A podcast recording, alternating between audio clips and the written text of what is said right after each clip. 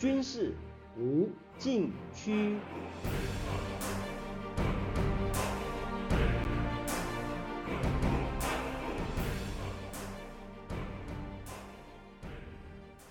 听众朋友们，大家好，您现在收听的是自由亚洲电台的军事无禁区栏目，我是栏目的主持人齐乐意。今天谈疫情下解放军的演训动向。去年十二月七日，中国政府在抗击新冠肺炎疫情三年后，突然取消清零政策，全国各地出现大规模感染潮，严重冲击经济运转，制造业和服务业活动降至疫情爆发以来的最低水平。解放军日常演训和战备执勤是否受到冲击？从最近一个月的动向看，并没有受到影响，反而力道更强。去年十二月中旬起，北部战区组织辽宁号航母打击群等六艘水面舰船，水下至少一艘核攻击潜艇，从东海穿越宫古海峡，前出西太平洋到冲之鸟礁以北海域，并且南下关岛以西约五百公里处实施远海演训，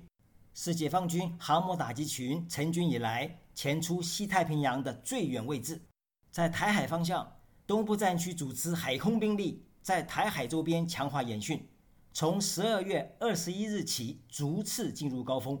到十二月三十一日，战机越过中线，并且首次迫近台湾北部外海二十四海里（约四十四公里）的临街区空域，进一步压缩台湾防卫纵深和预警时间，台湾安全受到空前威胁。与此同时，南部战区在南海。组织山东号航母打击群对美国海军编队进行模拟攻击演练，并且在十二月二十一日发生中国战机以不安全操作拦截美国侦察机险象环生。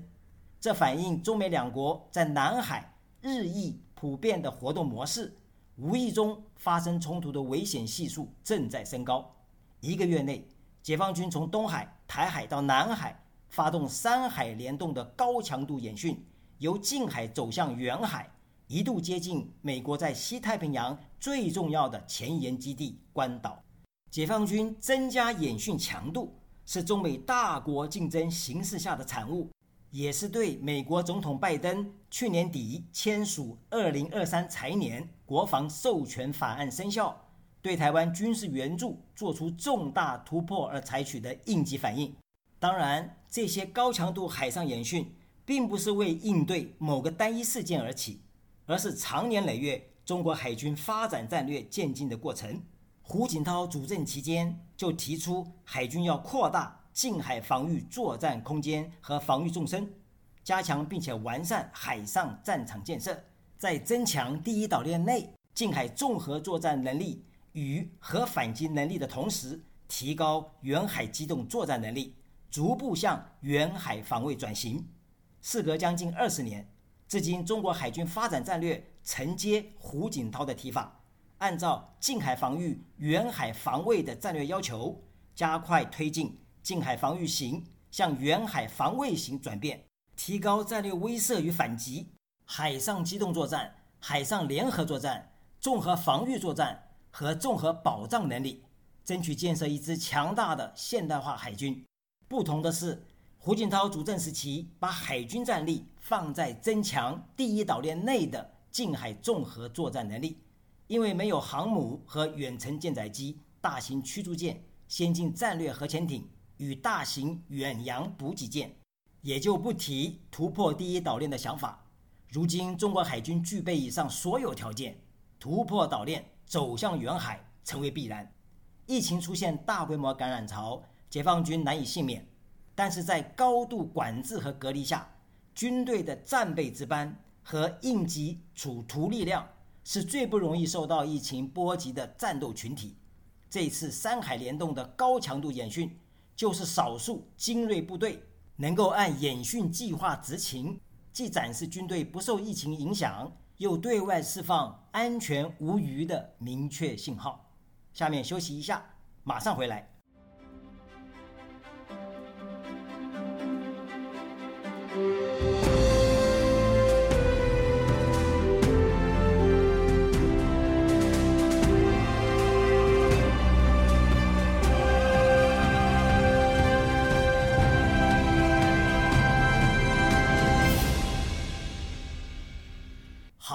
继续来谈。先来看辽宁号航母打击群前出西太平洋，跨出第一岛链。这支编队由一艘航母辽宁号、两艘零五五大型驱逐舰鞍山号和无锡号、一艘零五二 D 导弹驱逐舰成都号、一艘零五四 A 导弹护卫舰枣庄号和一艘九零一大型综合补给舰呼伦湖号组成。水下至少一艘核攻击潜艇。去年十二月十六日，航母编队穿越宫古海峡后，主要活动区域在冲之鸟礁以北海域，距台湾东海岸约一千五百公里。十二月二十三日至二十五日，航母编队往南前出到关岛以西约五百公里处，整个演训范围以菲律宾海北部海域为主，在台湾与关岛之间，是美国舰队介入台海冲突的必经区域。也是解放军贺阻美国舰队支援台湾的主要拒止海域。中国海军想要掌握这片海域的水文特点，沿袭美国舰队协防台湾最有可能的路径和有利站位，作为海空军和火箭军远程打击兵力的依据。按照火箭军战术导弹部队的反制强敌干预作战设想，必要时在敌方航母打击群行进方向的前方。发射常规导弹，以示警告，迫其撤离。如果不成，向敌方航母打击群的侧翼发射常规导弹，实施火力驱赶，迫其撤离介入海域。若还不成，而且双方开战，中国沿海重要目标遭敌方空中打击时，导弹部队将以集火突击方式对敌航母实施覆盖性打击。这些。都有赖于事前的海上战场经营，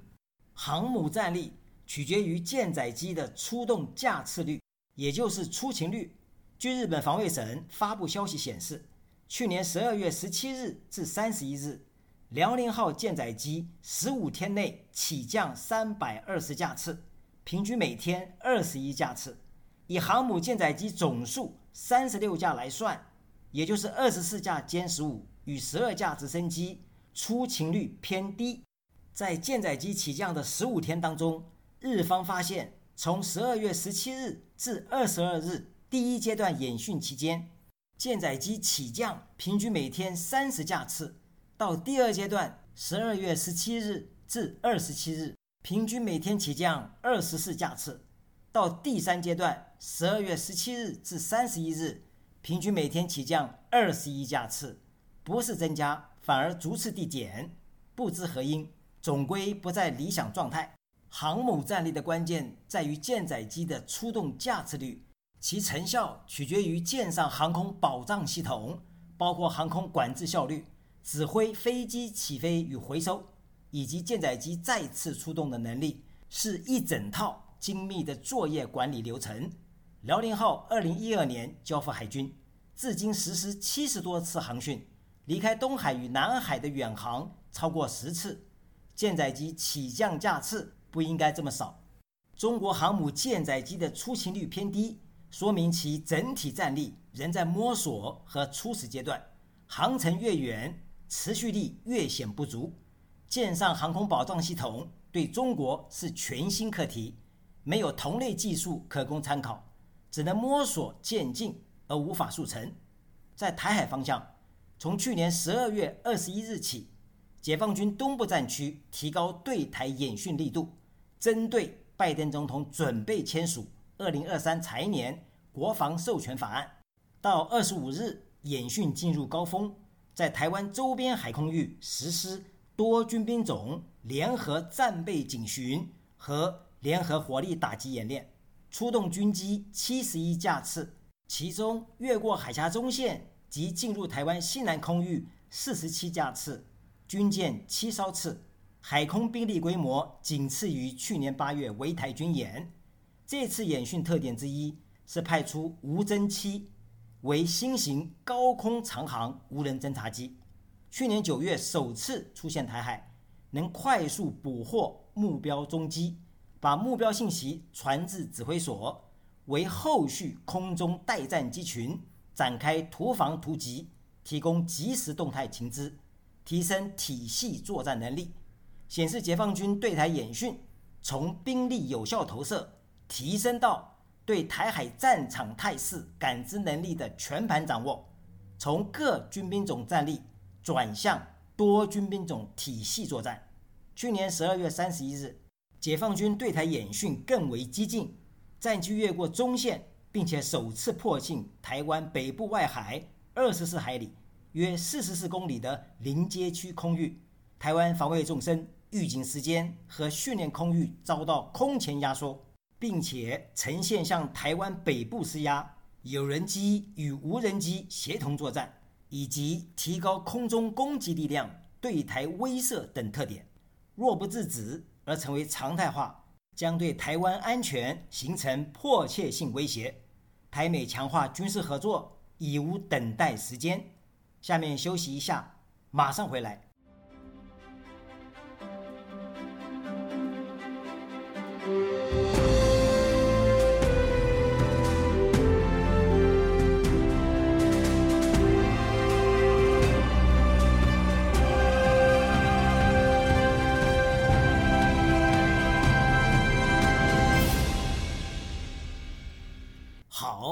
继续来谈，再来看南海方向。美国军事网站动力战区栏目专栏作家纽迪克指出，去年十二月初起，解放军在南海举行大规模演习，有山东号航空母舰以及一些未披露的轰炸机和战斗机。作为演习的一部分，山东号航母打击群对美国海军编队进行模拟攻击演练。十二月二十一日。一架中国海航歼十一战机拦截一架美国空军 RC 一三五 V 侦察机。据美方提供现场录像显示，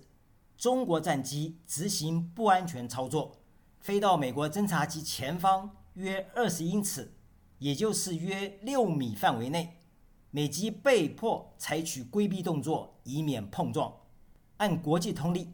拦截机和被拦截机。应该保持五百英尺（约一百五十米）的安全距离。中国军机没有这么做，而采取过机的拦截方式，可能急于制止美机靠近演习区域。纽迪克指出，十二月二十一日的事件反映中美两国在该地区日益普遍的活动模式。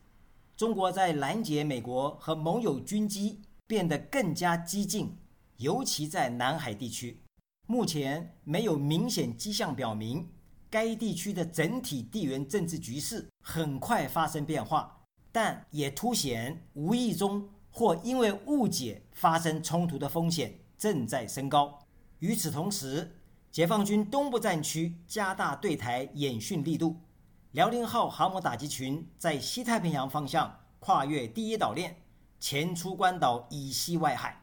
中国两艘航母打击群在同一时间、不同战略方向实施针对性演练，显示中国海军增强近海综合作战能力，并推进远海机动作战能力的紧迫感。远距作战并拉大防御纵深，对解放军日益重要。纽迪克认为，虽然美国侦察机被拦截的确切位置，以及山东号航母打击群在何处，演练模拟攻击仍不清楚，但台海议题在这些演练的地缘政治背景中显示具有重要作用。应该说，解放军近期的山海联动主要是面对台海方向，前出岛链是为拒止美日介入台海冲突，南海方向作为策应。今年类似的演练将会持续，解放军将修正。并累积远距作战能量。听众朋友们，您现在收听的是自由亚洲电台的军事无禁区栏目，我是栏目的主持人齐乐毅，谢谢大家收听，下次再会。